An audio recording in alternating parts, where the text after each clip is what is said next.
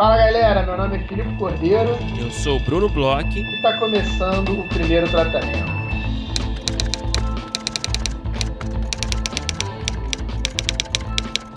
Fala Bruno, tudo bem? Fala Filipe Cordeiro, tudo bem com você? Tudo ótimo, Brunão, tudo bem. A gente está aí com um episódio super especial essa semana. É, eu acho que vale a pena até a gente fazer uma apresentaçãozinha, né? Que eu creio que a gente vai ter novos ouvintes aí, porque esse episódio 150 do podcast é super especial, né, Brunão?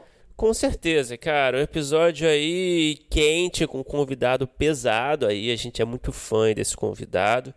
E a gente sabe que é um tipo de episódio que, que vai trazer gente nova, que vai trazer gente que não necessariamente conhece o podcast então a gente queria aproveitar para fazer uma breve apresentação aqui para quem chegou agora. Esse é o primeiro tratamento, um podcast de entrevistas com roteiristas. Eu, Bruno, sou roteirista. Filipe também é roteirista. E falamos, logicamente, de roteiro. Entrevistamos aí roteiristas de TV, de cinema, de diversos gêneros, diversos formatos, de reality, de doc, de tudo, né? Então, seja bem-vindo. Eu sei que você que veio aqui pelo Furlan, né? a gente já vai, né, acabando com suspense aqui, né? Até porque quem, quem clicou, quem entrou no episódio já sabe o que esperar. É, mas quem veio pelo Furlan sabe também que a gente já conversou com uma galera aí, como o Caíto, como o Fernando Fraia, que é diretor do Choque. A gente conversou aí com o Theo Popovic, que é roteirista do Toque, o filme que o Furlan fez. Enfim, a gente entrevistou muita gente boa de comédia, entrevistamos o Gregório do Vivier. É, enfim, temos aí um cardápio recheado para quem curte comédia, então seja bem-vindo e a gente espera que você se interesse, né? Porque não aí é, continue nosso ouvinte. Falar nessas entrevistas, né, que a gente fez, você falou algumas aí das entrevistas mais legais que a gente já fez aqui no primeiro tratamento. É, essa semana, final de semana passado, a gente teve uma excelente oportunidade promovida pelo Rota, né? Mais um ano que a gente está aí é, envolto no Rota, por, por a nossa felicidade que a gente conversou com a Cláudia Jovan. E, cara, eu achei uma delícia a entrevista, Brunão. Eu achei que foi muito rápida, porque normalmente aqui no podcast a gente não tem limite de horário, a gente tem um pouco mais de, de liberdade para passar um pouquinho nossa, nosso tempo. Então, é, eu me diverti pra caramba. Eu tive aí um, uma semana, um final de semana aí meio atarefado, aconteceram umas coisas que fugiram do meu controle. Pô, sábado foi um alento poder conversar com a galera do Rota. Queria dar parabéns aí pro Evandro, pra Carla, pra Gabi, que são os organizadores, são parceiraços aqui do podcast. Um parabéns especial pro Evandro de novo, que foi aniversário dele. Hum, grande Evandro muito a Cláudia e saber um pouco. Você também curtiu, Bruno? Eu sei que você curtiu, mas eu levanto essa bola aqui para você. Cara, eu curti muito, cara. Eu gosto muito do trabalho da Cláudia Giovana, essa convidada ali na programação do Rota, que foi uma experiência aí diferente, né? A gente fez, quer dizer, nem tão diferente pra gente, porque a gente sempre grava online as entrevistas aqui, né? Mas geralmente no Rota a gente já tinha participado em outras duas edições, entrevistando ao vivo outros roteiristas e sempre ali, né, no, em cima do palco, ali diante da plateia do festival. Então foi a primeira vez que a gente fez essa entrevista no formato virtual e foi ótimo, cara. A Cláudia é ótima, é, pô, grandes trabalhos aí que ela fez né, na TV, no cinema, sou fã. E em breve teremos aí, né, teremos, é, se tudo der certo aí, um episódio que a gente vai lançar aqui, né, no, no podcast, um episódio ao vivo é, no Rota 2020. E é isso, também queria reforçar aqui o agradecimento do Filipe, parabéns aí para toda a equipe do Rota que conseguiu aí tirar do papel essa edição tão difícil, né? Sempre é difícil, claro, mas esse ano é, foi ainda mais difícil, né? E foi ótima programação, eu assisti de casa e, enfim, parabéns, obrigado a, a galera do Rota, obrigado a Cláudia. E, e é isso, continuamos aí na, na, na batalha. Exato. E agora sim, para os apoiadores que não se cansaram da gente essa semana, que teve rota, que está tendo podcast hoje na quarta-feira para quem está acompanhando, amanhã de noite a gente vai ter um primeiro tratamento com vida. É mais uma oportunidade aí da gente estar junto. É, vamos fazer o lembrete, porque a gente já falou bastante, já explicou bastante aí na, na no último episódio sobre o primeiro tratamento com vida. A gente vai receber o, o Ricardo Greenspan para falar sobre é, pilotos de série, né? E e fica aí o convite, quinta-feira, dia 3 de dezembro, 7 horas, a gente vai estar tá ao vivo aí para os apoiadores do nosso grupo fechado. Quem quiser saber um pouco mais sobre o que, que a gente tem para os apoiadores, a gente tem uma série aí de, de ações que a gente tem feito desde o início do ano, aí, desde que a gente começou a campanha do apoia é, pode entrar em apoia.se barra primeiro tratamento. A gente tem lá é, todas as faixas de preço, são faixas baratas, são faixas bem acessíveis. Tem um monte de coisa legal que a gente tem feito né, para os apoiadores, é, grupos, roteiros, ações. Então, é, fica aí o convite aproveitar o convite do apoia também, já que a gente está recebendo pessoas novas aí no podcast, convidar e dizer que a gente adora receber mensagens pelas nossas redes sociais ou pelo nosso e-mail, primeiro tratamento podcast@gmail.com. Então, se você tiver aí sugestões, dicas, qualquer coisa que você queira falar para a gente, pode entrar em contato que a gente recebe, procura ver o que a gente consegue fazer, algumas vezes lê até aqui no podcast. E por falar em dicas, Brunão, eu sei que você tem uma dica hoje não sei nem de que, que é, não sei se é filme, se é série. A gente falou muito rápido. Você falou, cara, tem uma dica aí para dar. Vamos, vamos gravar logo e, e eu falo no início do episódio. Então, por favor, Brunão, brinde-nos com sua dica. O que, que você está assistindo aí que você quer contar pra gente? Cara, Felipe, eu tô assistindo, cara, uma série que eu tô gostando demais. Na verdade, acabou a primeira temporada esses dias, na verdade, temporada curtinha. Mas é uma série muito diferente, cara, que eu não sei se tem, assim, logicamente algumas pessoas que devem estar ouvindo a gente já, já, já estão cientes dessa série. Mas eu acredito que ela ainda seja bem underground aqui no Brasil, que se chama How to with John Wilson. Você conhece essa série da HBO? Não, não conheço não. É, um, é uma série de documentário, cara. É uma série documental. É, é muito simples, na verdade. É um, é, um, é um cara lá de Nova York, que, que, que faz essa, essa série, né? Ele, ele, ele, filma, inclusive, não tem, você tem a impressão que não tem ninguém, é só ele é, entrevistando as pessoas, basicamente. Tem toda uma narrativa que ele constrói, logicamente, mas cada episódio é sobre um assunto específico, assim, é quase uma crônica, sabe? Sobre algum assunto pequeno do dia a dia, sabe?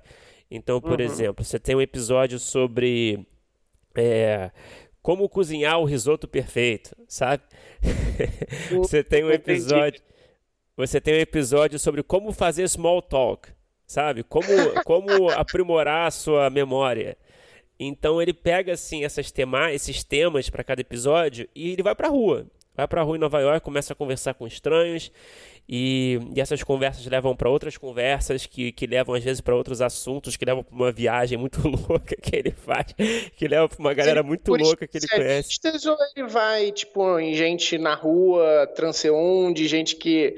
Como é que é o esquema, tipo, da escolha das pessoas que participam? É tipo, ele vai em alguém que alguém dá dica, ah, fulano sabe fazer um risoto tal e aí, beleza, aí abre para outros assuntos ou é, como é que funciona essa dinâmica? É, então, cara, o que acontece, a gente nunca sabe, é, é aquela é aquela famosa situação do, do Borat, né, digamos assim, né? A gente nunca sabe o que, que é real, o que, que não é, né?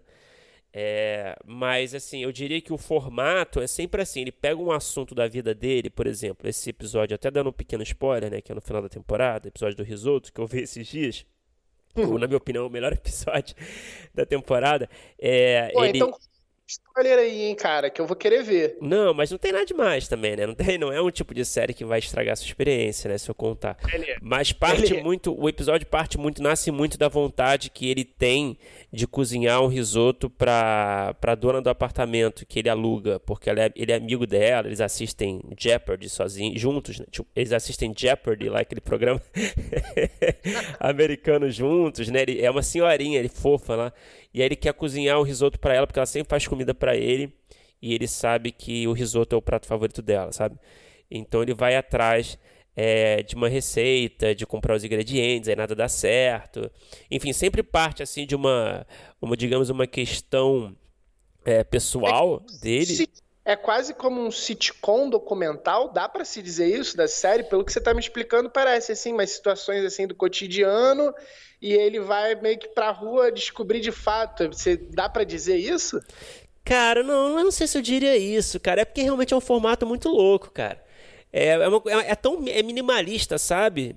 É, eu não diria que é. Eu não, acho que sitcom é uma palavra forte, assim. Mas eu diria que ele pega realmente assuntos pessoais, assim, da, do cotidiano dele, assim, e explora de uma forma é, dramatúrgica, né? Agora, novamente, eu não sei o que, que é real e o que, que não é, né? Porque ele sempre encontra os malucos, sabe? É, inclusive o Nathan Fielder, né, o cara do Nathan For You, que eu já falei algumas vezes aqui, é produtor do programa. Então, ah, e ele tem esse histórico de mezzo mezzo, né? Ele tem essa coisa de o que, que é real, o que, que não é, de documentário, é, enfim.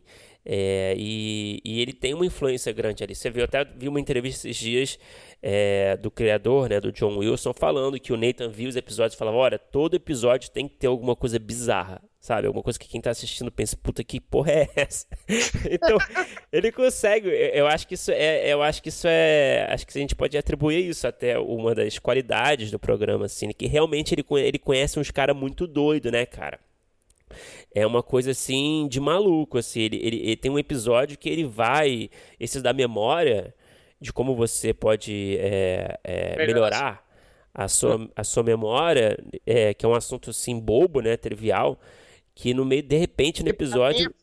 Tal, você que me conhece bem, sabe que talvez eu precise assistir bastante esse episódio. É, não vai resolver nada a tua vida, né? Porque não oferece soluções de nada, né? Essa é a verdade.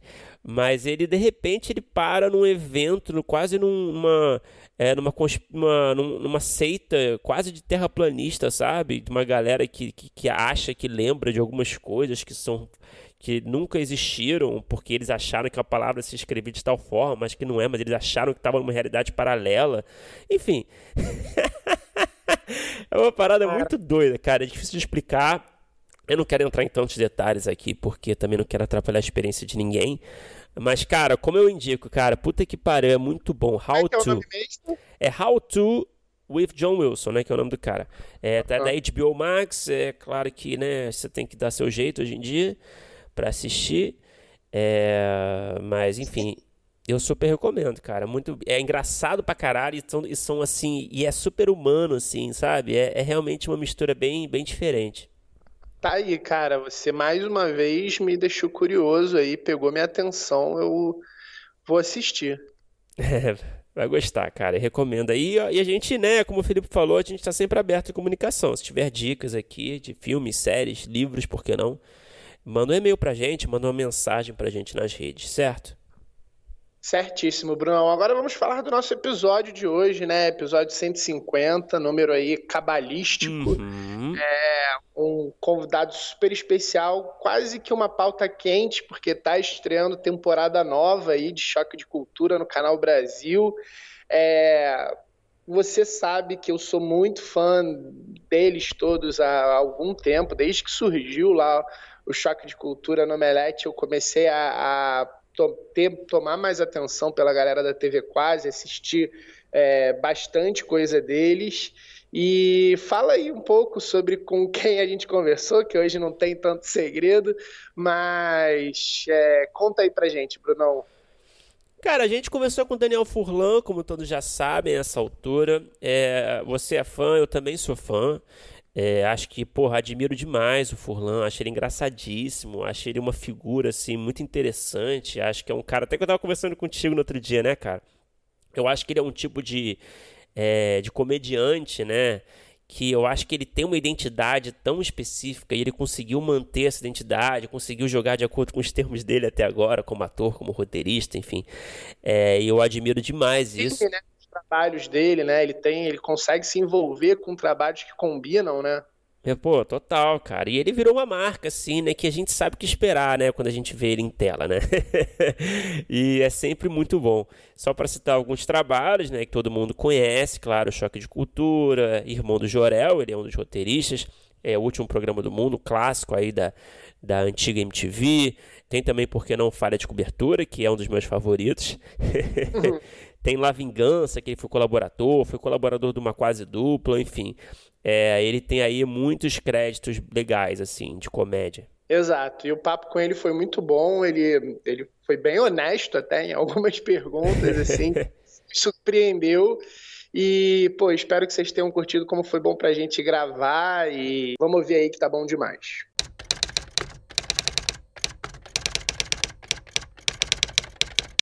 Ah, então, Furlan, cara, é, começando aqui, muito obrigado novamente por falar com a gente, somos fãs aí do seu trabalho.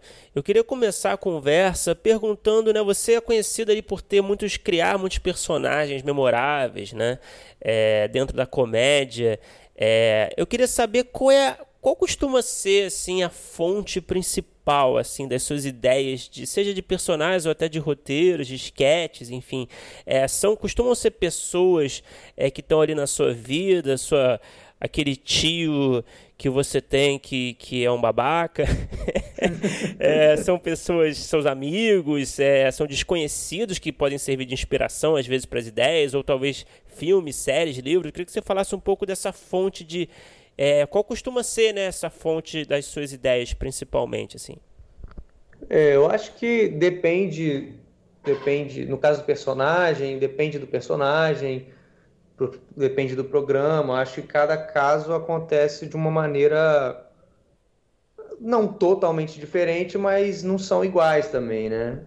As criações assim. Mas acho que é uma colagem de tudo isso que você falou aí, é um pouco de tudo variando de, de caso a caso, né? Eu acho que pode ser um parente, né, que tem, às vezes não é nem um trejeito, mas um pouco um certo sotaque, é, uma visão de mundo, às vezes de um jeito curioso, ou às vezes triste, mas que a gente tenta transformar em engraçado, né, no, no, nos programas.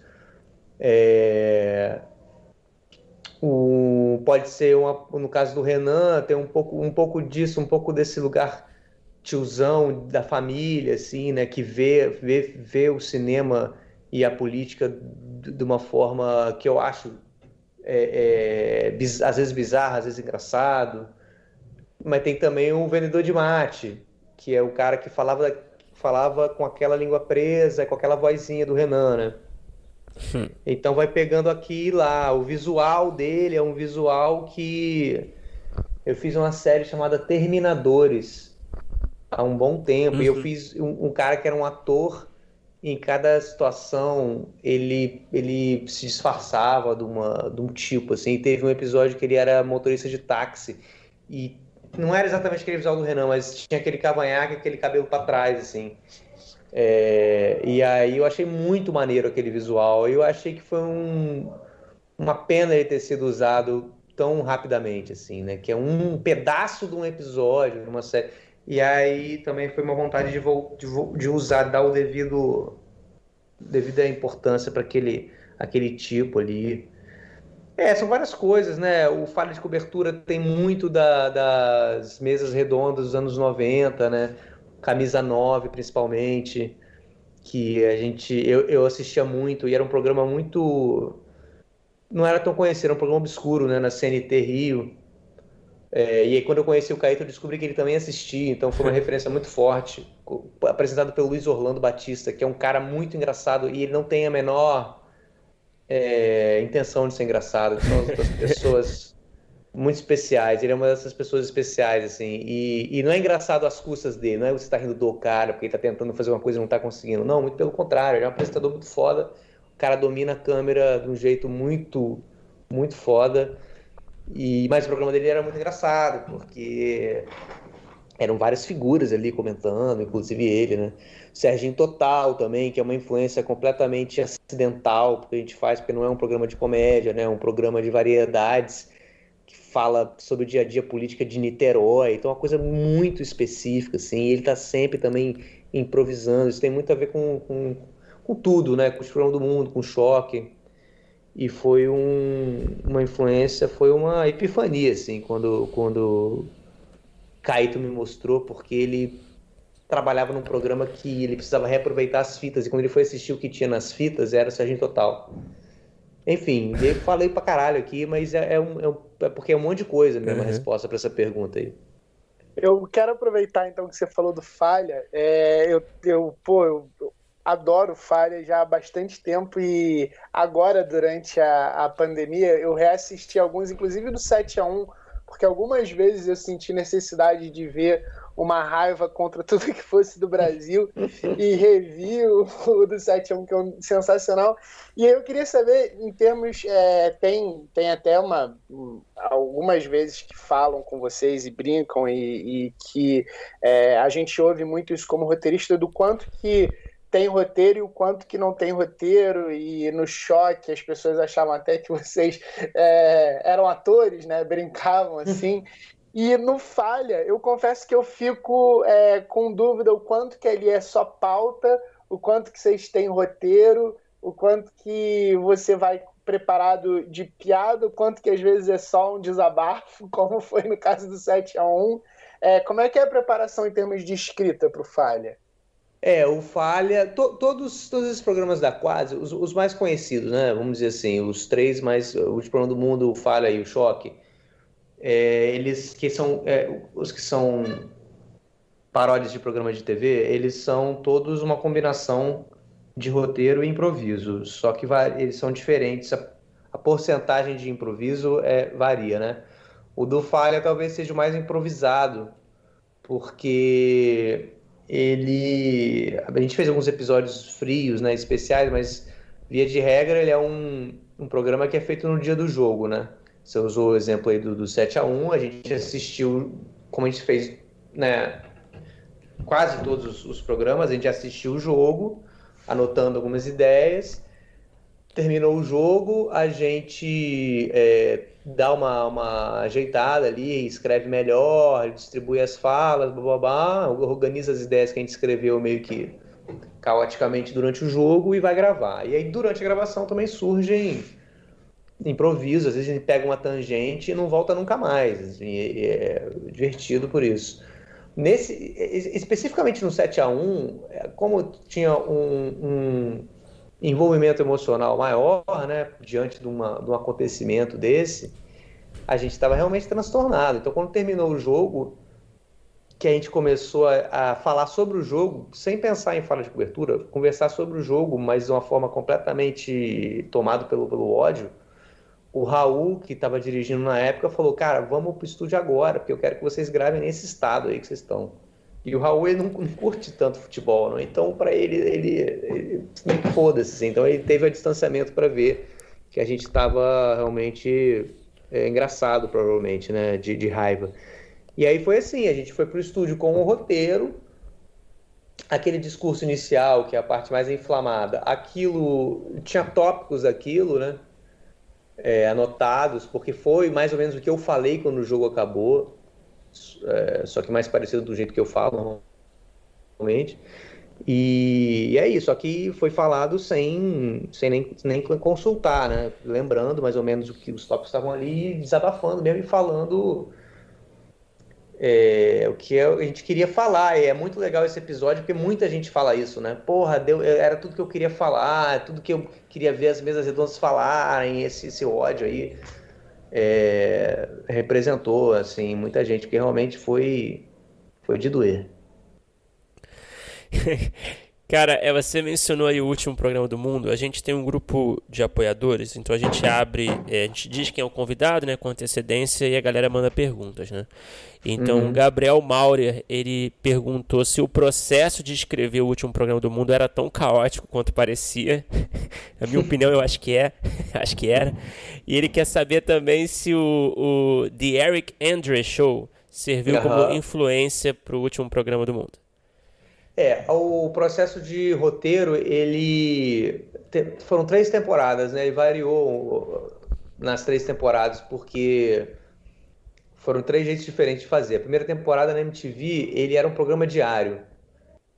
E eu já fazia um programa diário na MTV ao mesmo tempo que era o Furo. Então, é, e também escrevi, eu escrevi alguns quadros do Furo. Então era um ritmo de trabalho absolutamente impraticável. Assim. Hoje eu, eu olho para trás e, e, percebo que realmente era muita vontade de fazer, porque não, é, é, é, é impossível. É, impossível, é tipo, realmente é, são só pessoas que não têm nenhum tipo de vida pessoal nenhum, ou nenhuma esperança de dedicar nada a qualquer outro tipo de de momento da, da, da, vida pessoal. Porque a gente ficava fazendo o tempo inteiro, não, não tinha como, a gente dormia lá, né? Na MTV várias vezes, escondido, porque não podia, não podia dormir lá em tese, na edição.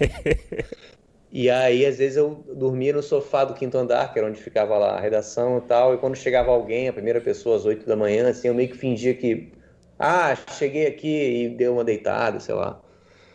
E porque era isso, era escrevendo, escrevendo sempre o programa do dia seguinte ou do mesmo dia. Muitas vezes estava escrevendo o episódio daqui, que ia gravar naquele dia, enquanto o que ia ao ar naquele dia também estava terminando de ser editado num outro andar. E aí ficava basicamente o Juliano editando, eu escrevendo em andares diferentes e, e ele editando é, o que tinha que subir para exibição, sei lá, que horas que era o programa. Tinha que subir até as. Não lembro, vai, vou chutar 8 da noite ele terminando de editar, eu terminando de escrever o que a gente tinha gravado ali há pouco, com as coisas que o Caíto mandava, né, também, o Davi, o Raul, a galera mandava os roteiros lá, né, o próprio Juliano e tal. E aí, aí eu ia lá, a gente revia o episódio na ilha, mandava para exibição, e eu tava com o roteiro, a gente lia junto e ia gravar. A gente tinha, sei lá, duas horas e pouco de estúdio. Às vezes ficava coisa para fazer depois. E aí gravava e no dia, e no, e no dia seguinte começava tudo de novo quando a gente não passava a noite lá porque já tinha coisa para fazer para logo. Então é realmente totalmente caótico. A equipe era já era muito reduzida, ela foi se reduzindo à medida que a MTV foi chegando perto do fim, as pessoas foram sendo desligadas da, da emissora. Aí muitas vezes eu que tinha que antes no começo tinha um produtor que você falava, cara, eu quero é, imagens de arquivo, a gente dava imagens de arquivo da MTV, né? Do Marcos Mion falando, sei lá, do clipe do Chitãozinho Chororó, alguma coisa desse tipo. Depois de um tempo eu que tinha que ir na fitoteca e ficar catando essas fitas. E aí era loucura. É, e isso aparece no programa de certa forma. Talvez o cara tenha perguntado por isso. A segunda temporada era igualmente caótica, mas de uma outra forma. A, a gente continuou finan é, financiado pela Abril né? Quando a MTV foi vendida, o... vendida não, foi devolvida à Viacom, a Abril ficou com parte do arquivo, comprou dela mesma, entre aspas, parte do arquivo. E eram três programas que eles compraram. O Último Programa do Mundo, a Funéria e algum outro que eu não estou lembrando agora. Não sei se era o Comédia, era o Comédia. É... e aí eles ficaram com um projeto que passava na TV Quase que era o último programa do mundo, né? É, e pagavam a gente um valor por mês para a gente fazer. Só que tinha que dois vídeos por semana. E tinha dois por semana do Falha também. E era meio que tudo, de novo, só a gente. Era eu, Caíto, Raul, Davi e Juliano, meio que fazendo tudo, assim, né? Edita é, gravando, escrevendo, gravando, filmando, editando, às vezes fazendo o áudio também, o mesmo cara que filmava. E aí escrevendo nessa loucura aí também, do um dia que nunca termina. Agora, finalmente, chegando no final da pergunta, na Fox, é... foi diferente. Na Fox, a gente. Foi um programa de temporada, né? Ele foi. A gente escreveu a temporada inteira, durante um mês, sei lá. Depois gravou todos os episódios. Não tinha que estar escrevendo para gravar no dia seguinte, não tinha nada disso. Aí depois editou, seis meses editando todos os episódios. Então, é maneiro porque você faz as coisas por etapa e com atenção e, e, e, a dedicação que cada etapa tem que ter. Mas, ao mesmo tempo, uma coisa que a gente perdeu da MTV, que ela praticamente não existe mais, que era uma emissora que, tipo, às vezes eu estava escrevendo no quinto andar um, um, um, programa no dia seguinte, o Juliano me chamava no segundo andar na edição, e falava, pô, tô terminando de editar aqui esse programa, mas, cara, não tá, não tá, falta um quadro, não tá tão engraçado. Sei lá, faz uma música aí do, do Edinho, alguma coisa assim. Aí a gente ia lá, eu, eu escrevia a música do Edinho, aí a gente ia pro estúdio, achava um horário vago do estúdio, gravava e ele levava o material pra ilha e inseria no episódio. Essa dinâmica, não tem nenhuma emissora de TV que tem esse modelo mais de você escrever, editar, gravar tudo no mesmo prédio e até tem a Globo, é assim, né? Record acredito também, tá tudo no mesmo lugar. Só que você não tem essa essa fluidez desburocratizada de ir para um estúdio, para uma ilha e sacou? Porra, imagina você chegar lá na Globo e falar, cara, eu preciso gravar uma cena a mais pra esse programa porque eu tô aqui na ilha e eu não gostei. Vai rolar. O cara vai falar, foda-se. Talvez na Rússia, né? é, sim. Mas e, só para complementar é, a, a, última pergunta, né? Lembrar, na verdade, da última pergunta. O The Eric Andre ah, Show Eric foi uma influência? Foi. Foi, foi. Mas assim, o que a gente conhecia na época do Eric Andre Show, na época do último programa do mundo, era só aquela abertura dele quebrando tudo. E aquilo, aquilo realmente marcou e, e tem, tem um espírito que a gente queria ter já no programa. Mas teve essa, essa é uma de várias, né? Tinha uma, cara, que era uma parada um hambúrguer que apresentava. Não sei se vocês conhecem esse programa, é um talk show também, que um, apresentado por um hambúrguer, assim, uma parada meio monstruosa.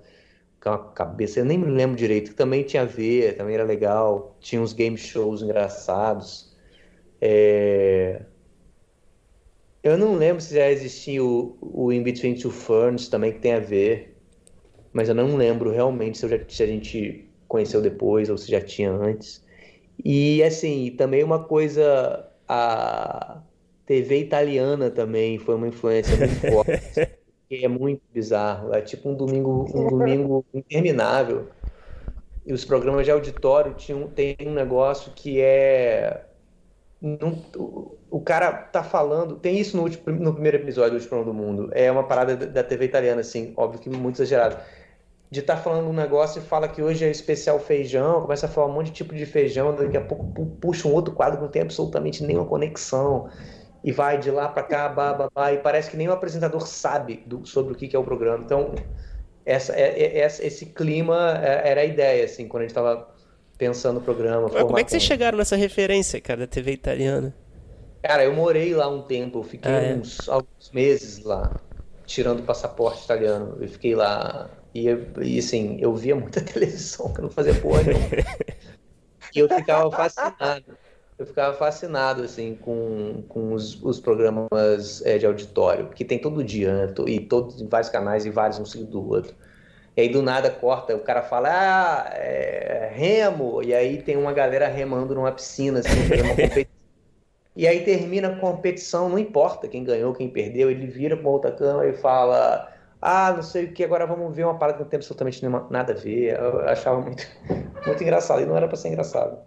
O Gugu, o Gugu era assim, né? O começo, o primeiro, no, no, o YouTube tem, o primeiro episódio do Gugu, do é, Viva a Noite, né? É meio isso, né? O Gugu, ele chega e fala uma parada que vai ter no programa, blá, blá, blá, blá e agora, Rambo brasileiro! Aí corta, são os caras vestidos de Rambo rolando perto de um córrego, assim. E é isso, aí os caras pulam o córrego lá pro Você não entende muito bem, calma, isso é uma competição, isso é uma exibição, isso é uma competição. O, o que que, que, o que tá em jogo nessa competição? Nada é explicado, é só joga de um quadro pro outro. Aí volta pro estúdio, ele vira pra plateia e fala aeróbico! E a plateia começa a fazer aeróbica sem motivo nenhum. É maravilhoso, assim. e é o clima que a gente queria ter também. E fora o Serginho Total, né? Que eu já tinha mencionado anteriormente, acho que nunca pode deixar de ser enaltecido. Ô Daniel, é, eu vou te fazer uma pergunta sobre o La Vingança, mas um pouco também sobre é, até outros trabalhos. A gente conversou aqui, agora eu não vou saber, porque a gente conversou com o Pedro Aguilera, o Doutor e o Fernando Farra. Todos eles é, escreveram alguma parte de, de, de, roteiro do La Vingança. Mas eu lembro que um deles, é, ou mais de um talvez, falou é, sobre sua colaboração no La Vingança em cima do personagem e e na TV Quase, vocês e você tem muito isso de é, escrever muito personagem, aí vocês têm até é, fazem brincadeiras e conexões entre personagens que aparecem é, em um programa e outro, e às vezes até tem personagens é, que você ou o Caíto fazem dois personagens diferentes que de vez em quando até é, conversam entre si em algum programa. E aí eu queria saber é, como é que funciona é, essas contribuições? Eu acho que você também contribuiu com uma quase dupla. E, e essa sua veia de, de encontrar um personagem, encontrar o tom cômico dele e pelo que eu lembro da conversa, né, que, que é por conta disso que eu estou levantando a pergunta, é, que eu lembro que quem quer que tenha falado falou que é, você trazia algumas contribuições, alguns cacos em determinados momentos que foram é, crescendo tanto personagem, que foram tão é, é, é, definitivos e, e, bons assim para o filme, que eles foram cada vez mais abrindo, abrindo para que você fizesse isso. Eu queria saber como é que como é que você pensa assim na hora de escrever? Se você tem muito essa coisa de pegar um personagem, entender ele completamente e ir fazendo humor a partir disso, como é que funciona?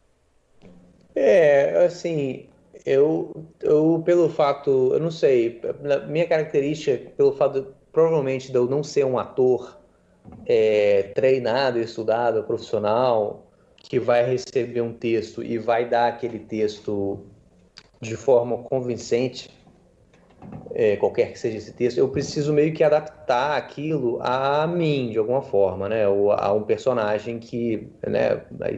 Gente pode entrar nessa, nessa, nessa, nesse, nessa conversa ou não, que é algum personagem que necessariamente é uma fatia de mim exagerada e distorcida, né? É, é, uh, então, eu, eu, eu, eu, preciso fazer esse tipo de, de input, eu acho, assim, em, em, nos papéis. E normalmente quando me chamam para fazer alguma coisa, eu acho que eu não consigo me lembrar disso não ter acontecido todas as vezes, não só está aberto esse caminho para fazer isso, como já me chamam esperando que eu faça isso. Então, eu tenho muita sorte assim de todas as, as vezes seja no Pico da Neblina, no Samanta, no La Vingança, ou no Quase Dupla, no Toque, todos esses trabalhos que não são autorais meus ou da Quase, as portas estão sempre abertas para eu é, desenvolver aquilo ali, né? Meu personagem. O La Vingança foi isso, só que mais além, assim. O Fernando Freira, né? O Gidu Pinheiro, né? Os, os dois diretores foram muito é, abertos, assim, muito gentis também, né? Tá certo que atuaram em interesse próprio também, no final das contas, mas o, o, o mas, mas eles são realmente muito gentis e muito abertos, mas acho que isso foi, foi para um, quis dizer que foi para um bem, um bem geral, né, do filme, no caso. Para que não só eu, como o Felipe Rocha também, né, que faz o, o protagonista, né, o, o Caco, a gente botasse muito o dedo ali. Eles estavam muito interessados no que a gente achava e, e como que a gente melhoraria. E aí, depois que ficou certo que a gente faria o filme, a gente ficou um tempo, não sei quanto tempo, umas duas semanas talvez, ensaiando pra caralho, improvisando em cima das cenas e incorporando o improviso no roteiro, e muita coisa. Isso do, do filme, no filme do começo ao fim, assim, nunca aconteceu com outro filme de fazer isso. A gente se apropriou realmente daqueles personagens ali. E eu acho que eu gosto do resultado. Eu acho que deu uma naturalidade pro meu personagem, pro personagem do Felipe, e o, e o filme que já tinha um roteiro, na minha opinião, muito bem amarrado, ele ganhou essa, esse molho aí, que eu acho que foi importante pro filme também. Ô Furlan, você falou agora há pouco uma coisa que eu achei muito interessante, né? Que é a coisa da, da referência dos programas de auditório italianos, né? que eu não esperava ouvir isso. E aí eu queria saber, assim, é uma, eu senti nas suas respostas que você tem essa coisa de, às vezes, é, não é nem necessariamente é, assistir tanta comédia ou ter tanto. Você deve ter, claro, muita referência de comédia, mas eu, eu senti que você tem essa tendência de, de talvez sugar né, o, a, a energia, digamos assim, de, de outros tipos de conteúdo para fazer uma paródia, né? Programas de uhum. auditório, programas de mesa redonda, programas underground aí de, de Niterói, é, que não são de comédia. Eu queria saber, essa é uma tendência que você considera assim a principal assim do seu trabalho? E você e, e a outra pergunta também ligada a isso é quanto de comédia que você costuma assistir no dia a dia, né? Às vezes a gente conversa com o pessoal aqui que trabalha com comédia que, que não necessariamente é engraçado, não necessariamente assiste tanta comédia, não é exatamente um nerd de comédia, sabe? É, uhum. Eu queria saber como é que você, como é que tá presente a comédia no seu dia a dia também, sabe? É, essa coisa do, de notar que as, as influências da, da, Quase, especialmente, eram muito mais é, programas que não são de comédia, não são programas que a gente achava incríveis, engraçados, ou que tinham graça ainda que não fossem engraçados, né? É, foi uma coisa que a gente foi, pelo menos eu, percebendo depois de um tempo, assim. Não tinha consciência enquanto isso acontecia, que era isso que estava acontecendo. É, e eu acho muito bom, assim, que isso tenha acontecido desse jeito, porque assim, enfiando já outra parte da sua pergunta, eu, eu hoje em dia talvez eu não assista tanta tanta comédia no meu dia a dia, tanto, mas eu tive uma fase muito de aquela época lá, não sei se vocês viveram isso, do Sony Entertainment Television, tipo no, claro. no final dos anos 90 ali, eu assistia muita série daqui, e eu me programava para assistir, não, eu sabia que hora tal ia ter News Radio, que eu ia esquecer Will and Grace, que eu ia emendar no King of Queens e blá, blá, blá. e eu via todas as que eu gostava, eu via todo dia. Tinha alguma que, que você gostava mais, assim? A Seifeld eu acho que é, é até chato citar, porque realmente é a mesma coisa que alguém perguntar qual o seu jogador de futebol preferido, você falar o Pelé. Tá, ah, tá, beleza, mas porra, fala um aí, o outro aí. Mas é, eu acho que tá acima de qualquer coisa, assim, que já tenha feito, sido feito em sitcom. É, mas eu gostava muito de Friends também, que eu falei aqui, News Radio, é, King of Queens, Will and Grace, é, porra, tem muitas. Aquela. Spin City, quando era ainda o Michael J. Fox. Mas depois, quando entrou Charlie o. Sheen. Charlie Sheen também era legal. É... Porra, tem muitos, cara. Vou esquecer, vou ficar triste depois que eu esqueci. Mas. Qual mais que tinha? Ah, Dead 70 Show também gostava. Saturday Night Live nos anos. Assim, 80, 90, começo do 2000, achava muito incrível. Depois eu achei que sei lá, eu não gosto. Depois que começou, meados dos anos 2000 para frente, eu perdi um pouco o interesse, ficou meio chato. É... que mais? Mas Tinha assistindo, um aquele... só prova, desculpa, só, só, não, não. Quer, peraí, continua aí que depois eu pergunto. Não, não, não, diga, diga, diga, se eu lembrar não, alguma coisa... Eu ia perguntar o seguinte, você é, assistindo, sendo alimentado assim por tantas referências de sitcom, anos 90, anos 2000, é, você tinha vontade de fazer algo parecido, de escrever algo parecido? É, audiovisual não, não tinha nenhuma pretensão. É, na época eu fazia quadrinhos, né? Mas muito nessa época aí, deixa eu lembrar que época que era. É, fazia quadrinhos e depois a, a revista Quase, né? Que é a origem da TV Quase, deixou de ser quadrinhos e passou a ser uma revista de humor, de forma geral. A gente escrevia textos, telenovela. Eu acho que isso deu muito uma afiada nos textos, né? Na, na, fazia publicidades falsas e tal. E o senso de humor, assim, foi um intensivo de, de, de humor, né? Principalmente sitcom americano, né? nessa época aí. Apesar de Monty Python também, sempre sempre, sempre assisti, né? Da minha mãe já curtia, eu já achava incrível, genial a forma como eles é, emendavam uma sketch na outra, que não era simplesmente uma sequência aleatória de sketches também. É, mas eu, o que eu acho que foi acontecendo, que as quando de fato a gente foi fazendo os programas nossos que mais deram certo e a gente notou que tinha essa influência do, desses programas de baixo orçamento, dessa loucura que é a televisão local brasileira, é porque é Brasil, né? E, porra, a gente tem que fazer mostrar o Brasil. E eu acho que isso é o que a gente, sem querer, nunca a gente teve uma. combinou isso, mas isso naturalmente é o que a gente acabou fazendo.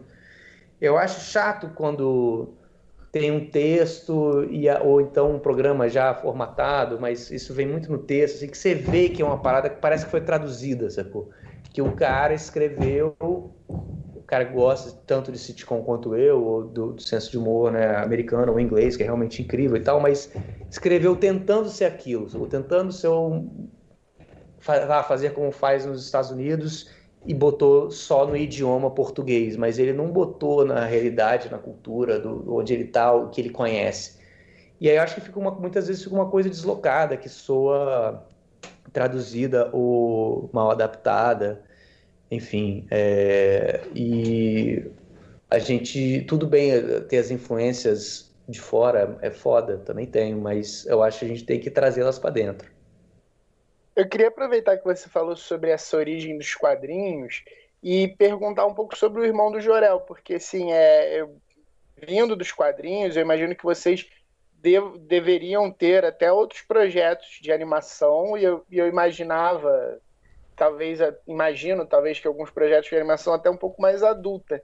Eu queria saber como é que é, são os desafios, né? O irmão, do Jorel é, é uma ideia do Juliano, mas que vocês escrevem.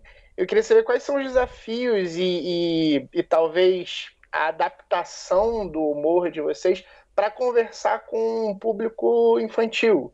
Se vocês se você sente algum tipo de desafio, sente algum tipo de diferença, tem algum tipo de cuidado maior, é, se é tão fluido quanto, como é que é escrever para um determinado público que não é o que está é, tá na maioria dos trabalhos que vocês fazem.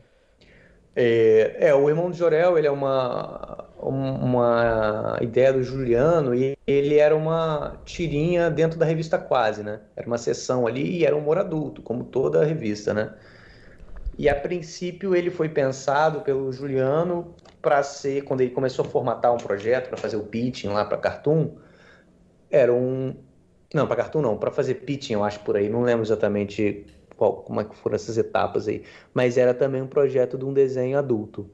E foi o Gabriel Labanca, né, que é o fundador lá da, da, da Quase, nosso amigo falecido né, em 2012, que botou essa pilha no Juliano de que ele deveria fazer um projeto infantil com, com o irmão de Jorel.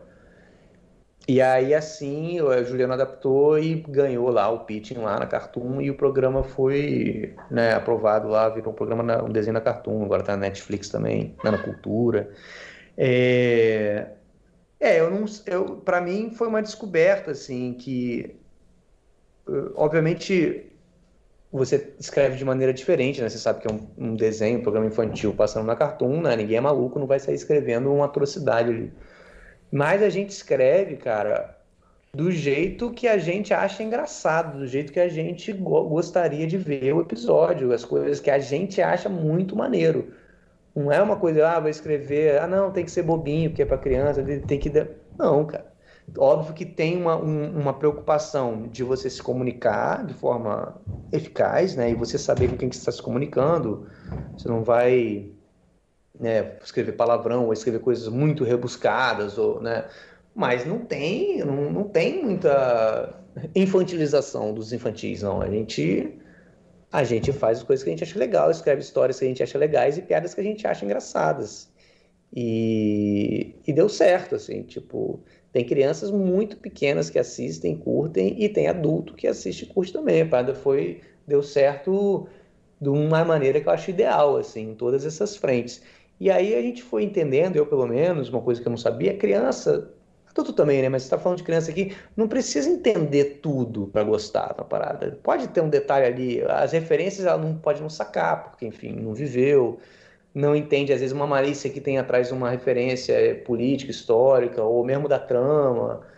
Dependendo da idade da criança, ela não entende, mas ela acha maneiro, porque ela acha outras coisas maneiras que estão acontecendo. Os personagens são carismáticos, as vozes são engraçadas, e tem, tem cor, tem explosão, e vai de um lado para o outro, e resolve, cai, sobe, e discute, blá, blá, blá, vai para a escola, sai da escola. Enfim, é, rola. Eu acho, inclusive, eu tenho um pouco de, de preguiça quando eu vejo as pessoas reclamando, ah, porque eu queria ter liberdade total, se eu não tiver liberdade total, não vai ficar bom. Cara, peraí também, né? Tipo, liberdade, o que é a liberdade total? Você sempre você tá restrito. Na MTV tinha uma liberdade, uma, uma, uma, restrição orçamentária, que era absurda. Então você tem que se adaptar a isso. Na, no Cartoon você tem uma restrição de faixa etária, então você se adapta, mas você, a quem, se a parada não ficar legal, não ficar engraçada, não dá pra você ficar culpando, ah, não, porque não deixaram eu fazer. Se você, se você escreveu, não ficou bom, com a pessoa. E Furlan, falando um pouco do Choque, né, que inclusive vai, vai estrear nova temporada daqui a pouquinho, né, no, no canal Brasil. É, eu sempre vi assim o choque engraçado, eu sempre vi o choque, sempre gostei. E também, na verdade, não só o choque, né? Mas assim, próprio Falha de Cobertura, o último programa do mundo. É, todos os programas da Quase, eles sempre me pareceram muito de nicho, assim, sabe? É, uhum. Não no sentido negativo, de forma alguma, assim, no sentido positivo, inclusive. Eu acho que a gente podia ter coisa mais de nicho aqui no, no Brasil. É, no momento assim que o choque saiu da. É, deixou de ser um, um, programa da internet que começou a passar na Globo, enfim. É, você acha, você sente que você ainda está falando, vocês né, do, do choque, por exemplo, ainda estão falando com um nicho ou vocês sentem que já conquistaram assim um público maior? É, não, o choque com certeza é um público maior do que os outros, né, que você citou aí, que são realmente nichados. Às vezes você pode ter um, um nicho considerável, né? Mas é, é nichado. Mas o choque é muito diferente a sensação de quando a temporada do choque vai para o ar, de quando né, tem publicação nova, ou mesmo um tweet que eu faço sobre o choque. É, é totalmente. É, é, o alcance é muito maior, a receptividade e a a, a abertura do, das pessoas é muito diferente do que os programas que são realmente de nicho. Mas talvez o choque ele. Mas você não sente que ele abriu um pouco a cabeça das pessoas em relação aos outros programas de vocês?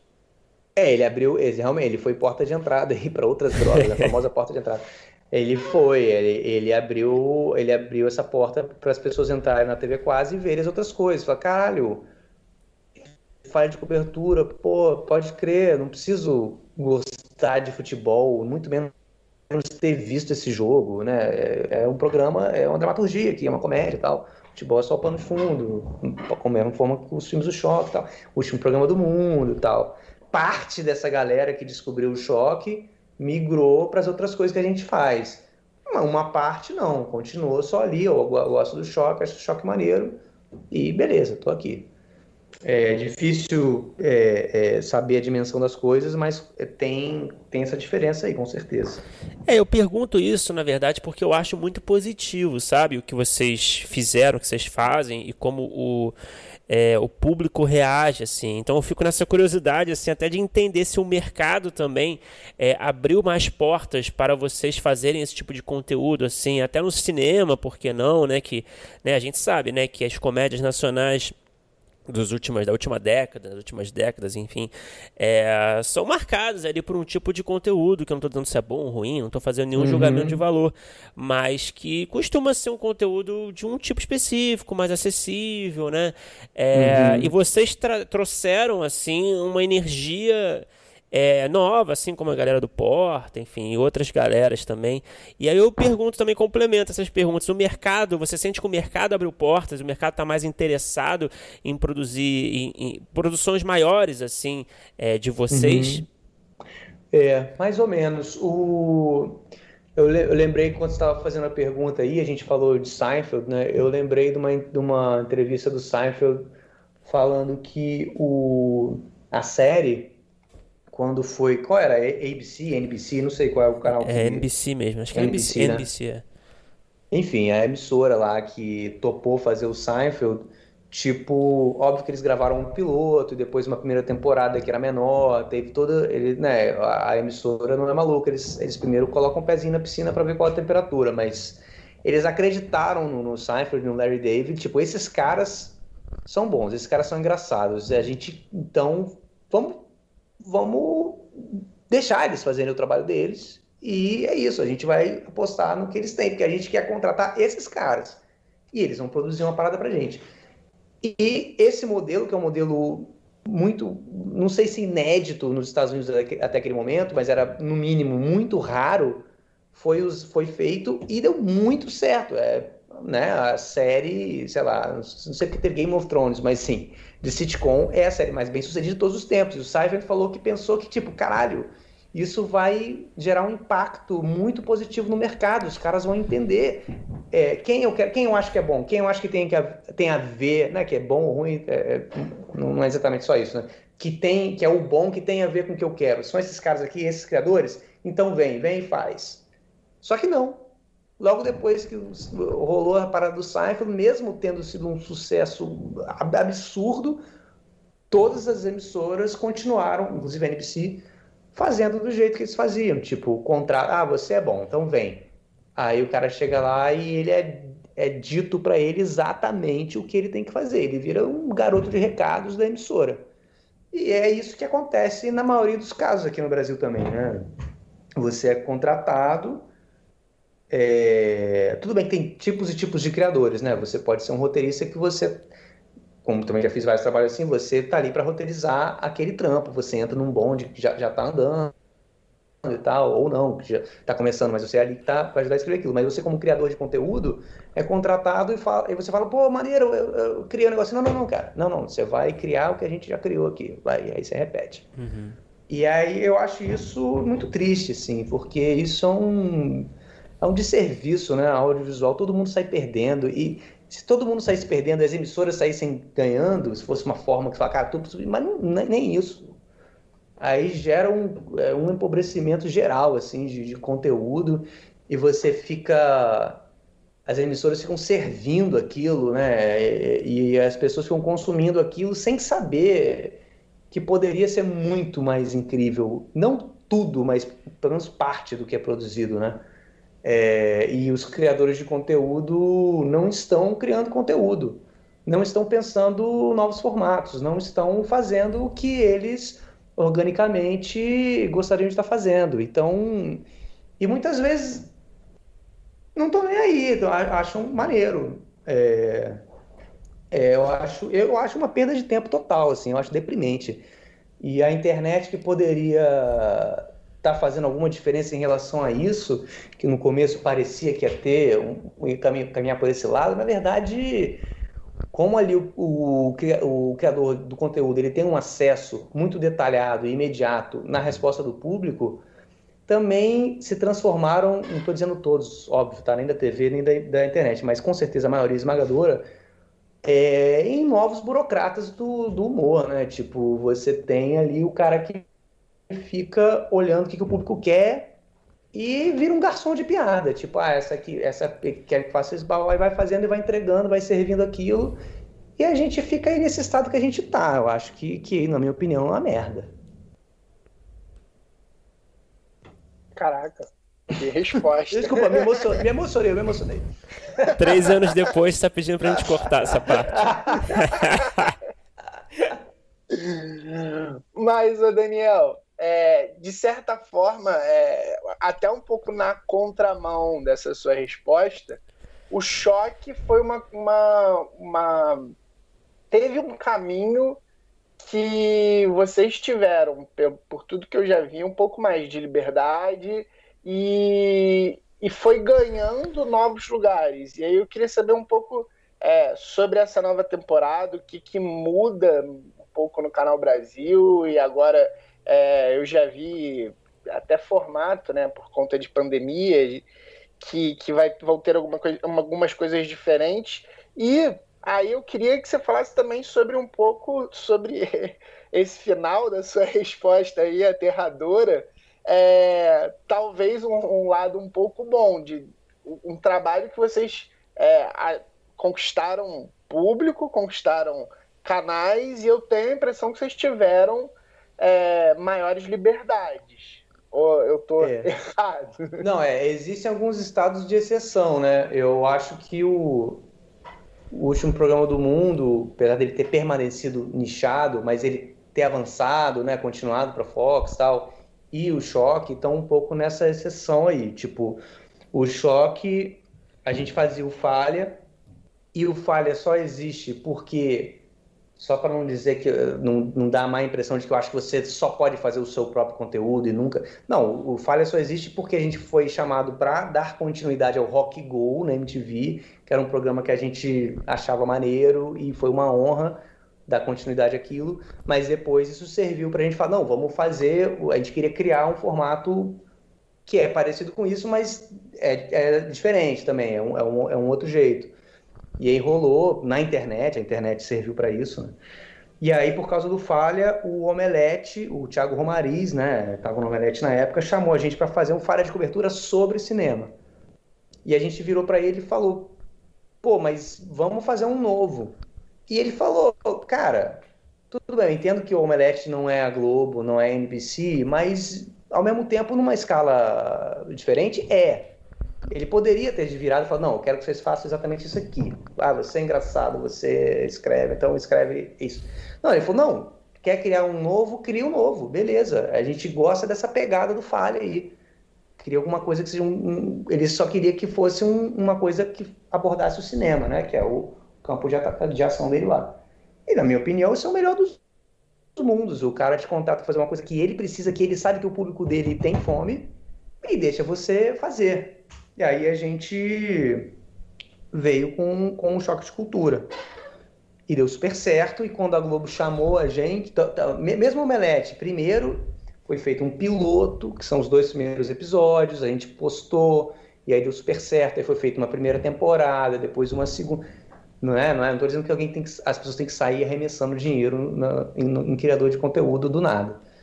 E aí, porque o choque deu muito certo na internet, quando a Globo chamou a gente, a gente não foi para Globo. Ah, o choque foi. Não, a Globo veio até a gente e falou: a gente quer que vocês façam isso aí na Globo.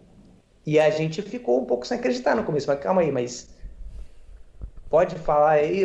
A gente até dava umas, uns exemplos do próprio choque e perguntava se isso poderia ir ao ar na Globo.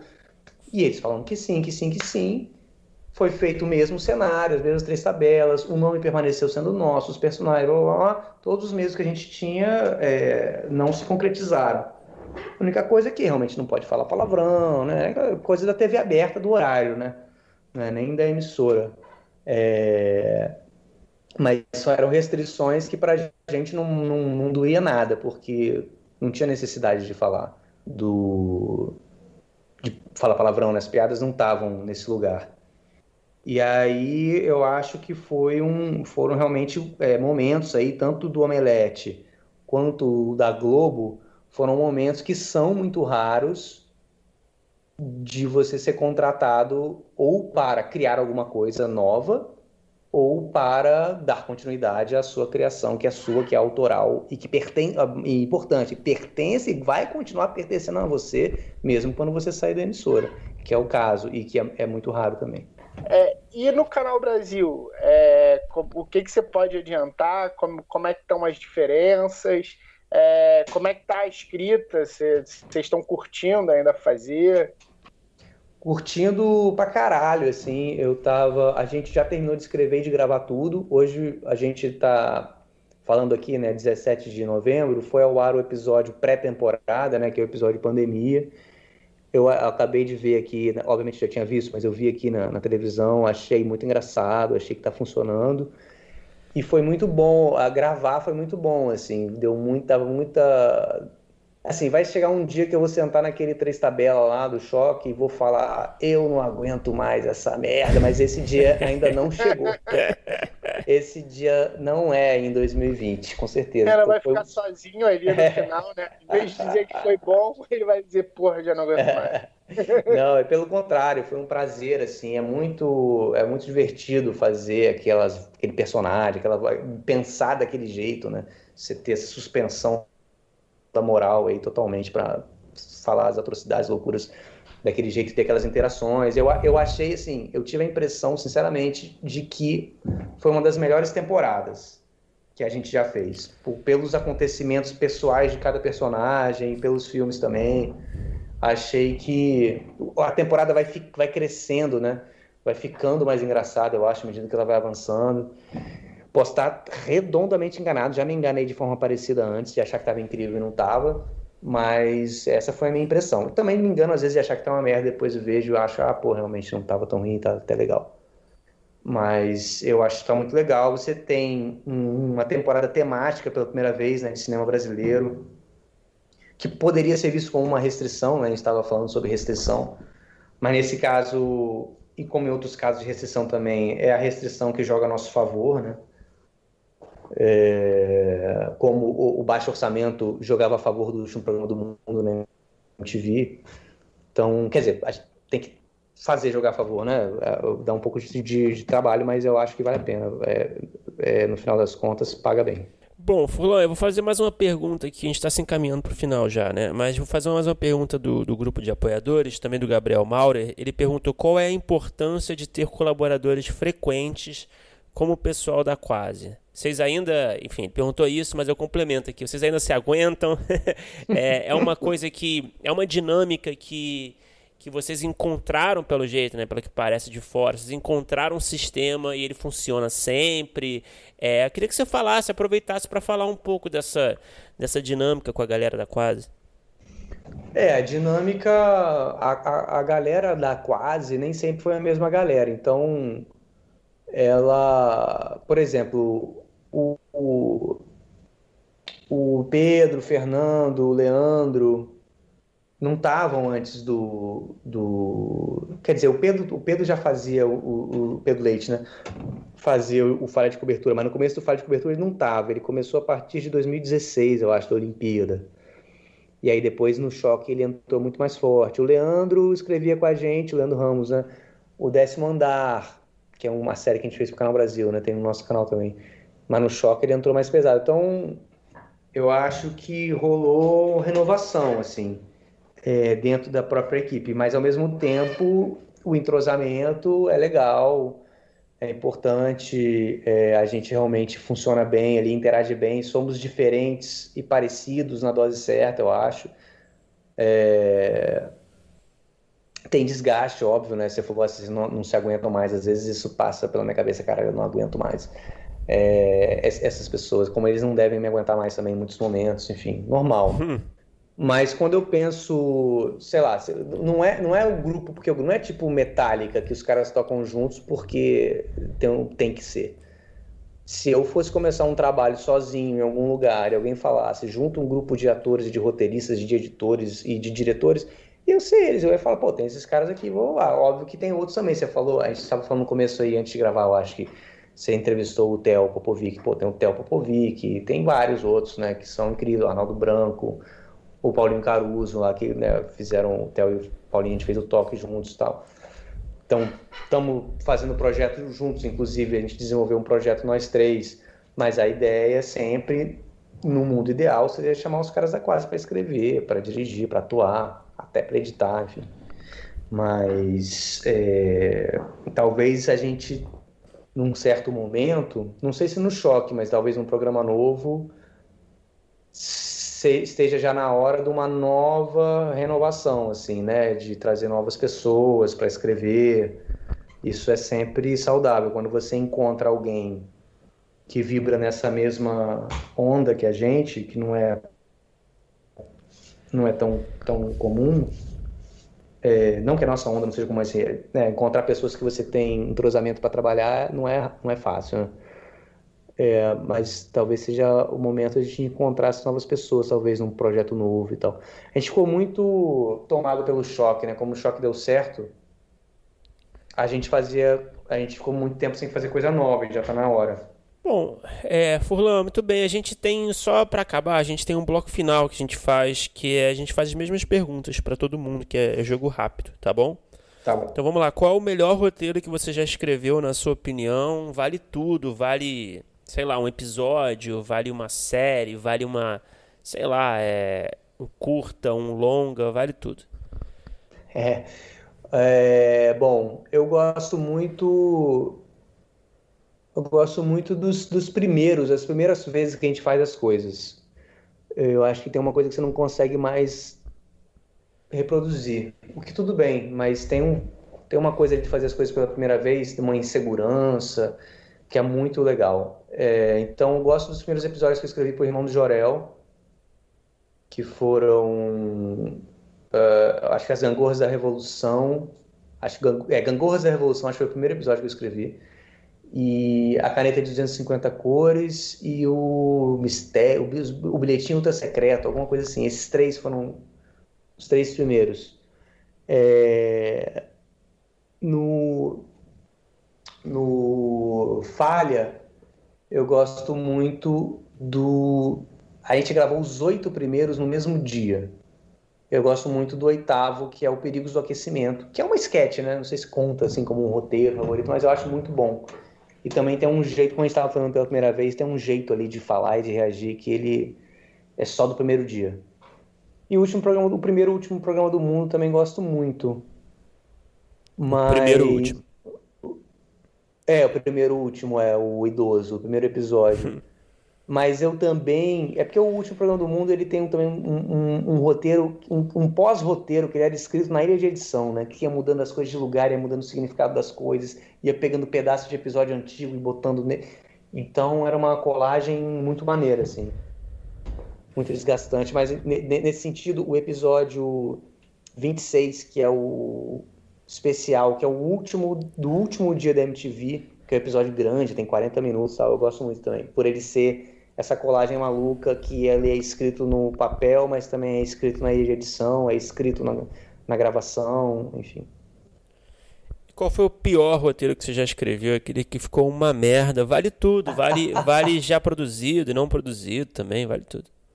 Pô, tem muitos roteiros do Último do Mundo que são muito ruins, cara. Que, que a gente escrevia na, na, na, na loucura, na, na, na, pressa ali, e levava adiante ideias que não valiam a pena ser levadas adiante. Eu acho que naquela primeira, primeira fornalha do último programa do mundo ali, tipo, que a gente, a gente ficou um, um tempo escrevendo o primeiro episódio e, e, e editando, e aí o primeiro, primeiro, episódio é o piloto, né?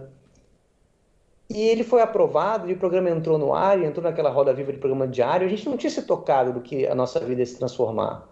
E de repente, a gente, no dia seguinte, o primeiro episódio foi ao ar, a gente acordou no dia seguinte e falou, caralho, Hoje tem que ter outro. A gente estava curtindo o resultado do primeiro, que maneiro, ah, irado. Falei, meu irmão, acabou, ninguém lembra mais disso. Agora é o, agora tem o dois, e amanhã tem o três, cadê? tem.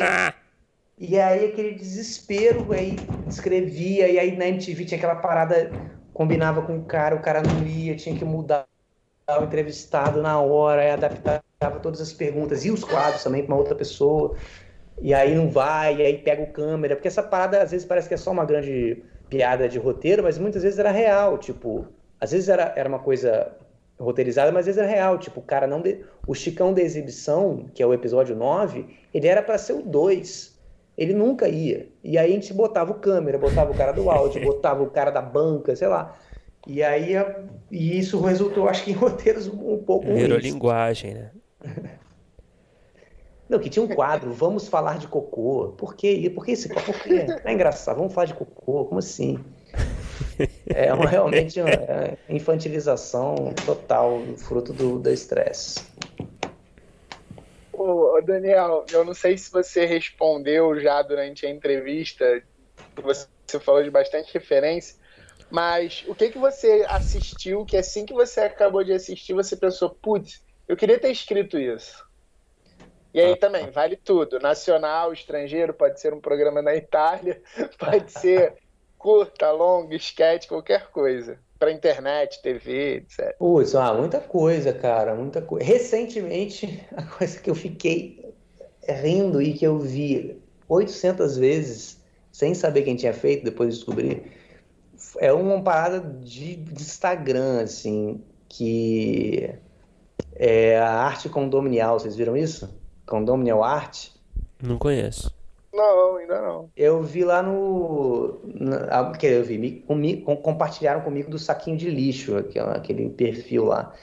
E aí eu não, eu não reconheci a voz, eu, caralho, mas é um texto muito engraçado e um jeito de. É uma pessoa analisando, uma crítica de arte, analisando arte de condomínio, né? Aquelas, aqueles halls de entrada de condomínio e tal.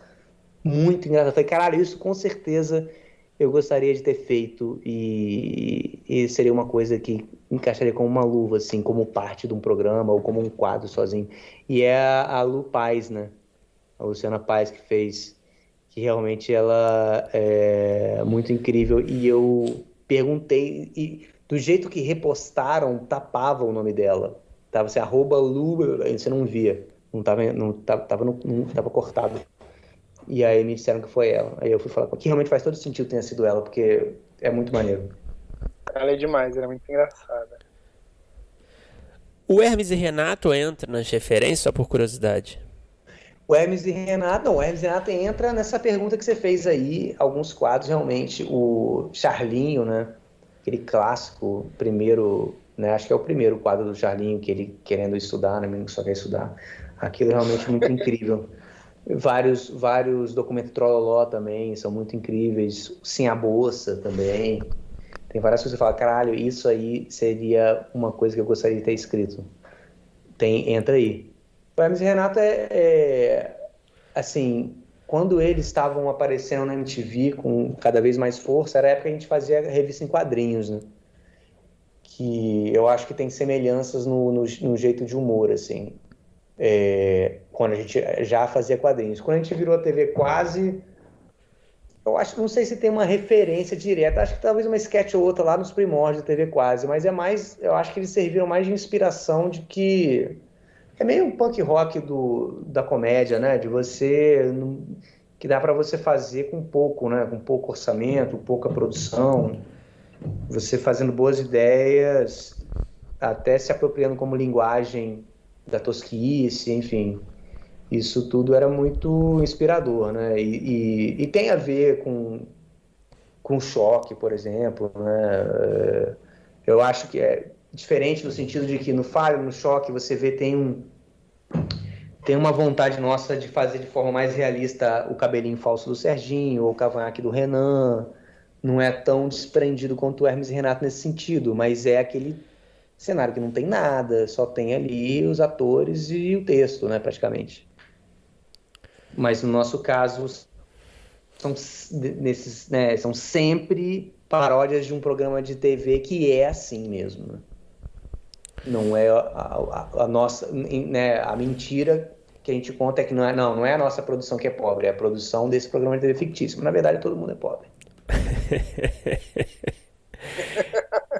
E Furlan, pra encerrar, cara, qual é o roteiro que você tem escrito? Sei lá, uma sketch, um quadro, qualquer coisa que você tem ali que ainda não foi feito, que você assim sonha em vê-lo realizado assim, é, de fato assim nas telas algum dia? É, ah, vários. O, o filme do Falha, né? O filme longa do Falha, ele foi escrito em 2014. De lá para cá a gente vem fazendo novos tratamentos no roteiro e ele a gente tinha quase jogado a toalha, que ele não jamais seria produzido, e ele vai ser produzido, né? A gente vai filmar ano que vem, finalmente, depois de sete anos, que é um número cabalístico, né? Talvez estraga coisas boas. Depois de sete anos ele ser escrito, ele vai ser filmado. E é um roteiro que eu acredito, assim, eu acho. É um roteiro que eu acredito e eu acredito na gente fazendo um filme com valor de produção que é sobre um programa que é tosco e, e, e maltrapilho, né? Mas isso é um, um, uma parte do filme, né? O filme ele não é o programa, o filme é tudo que está em volta desse programa, que é a vida real, entre aspas, desses dois personagens. E aí entra um é filme, filme, é cinema mesmo, né? Vamos ver. É, pode ser que fique uma merda, né? Que o roteiro a gente chega à conclusão quando for filmar que é uma bosta, porque é uma experiência totalmente nova, né? Mas vamos lá. É... Tem outras coisas também. Pô, tem um curta da Quase, cara, que foi escrito, eu escrevi em, sei lá, 2011 ou 10, é, por aí. E ele nunca foi, ele nunca foi editado, a gente gravou ele todo, falta, falta cena para gravar. E o, o, Gabriel Labanca morreu, a parada não tinha, tava na ilha, então foi aquela coisa. Logo depois a gente entrou na MTV. Eu, mas esse é um é um curta, né? É um curta, chama. A gente fazia uma série, uma websérie chamava Lojas de Inconveniências, é um curta da Loja de Conveniência, o segundo, né? Já tem um que foi ao ar, que é a Maldição do Caipora. Esse seria Maldição da Tecnologia, que é um título provisório. Que eu achava muito incrível quando quando escrevia, mas tem tanto tempo, não sei se eu acharia incrível mais, mas eu gostaria que ele fosse editado um dia, com certeza. Pô, Fula, perfeito, cara. Muito obrigado por falar com a gente, cara. Obrigado mesmo. Obrigado a vocês aí pelo convite. Pô, foi demais, tá?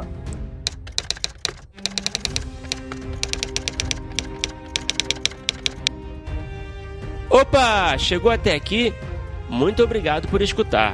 Não se esqueça de assinar o feed do primeiro tratamento no seu agregador de podcast favorito comentários, sugestões ou em busca de consultoria para o seu roteiro? Mande um e-mail para primeirotratamentopodcast.gmail.com que responderemos assim que puder. Já ouviu falar da nossa campanha no Apoia-se? ganhe recompensas exclusivas e nos ajude a continuar entrevistando nossos roteiristas favoritos. É só entrar em apoia.se barra primeiro tratamento e se tornar um apoiador. Muito obrigado novamente e até o próximo episódio.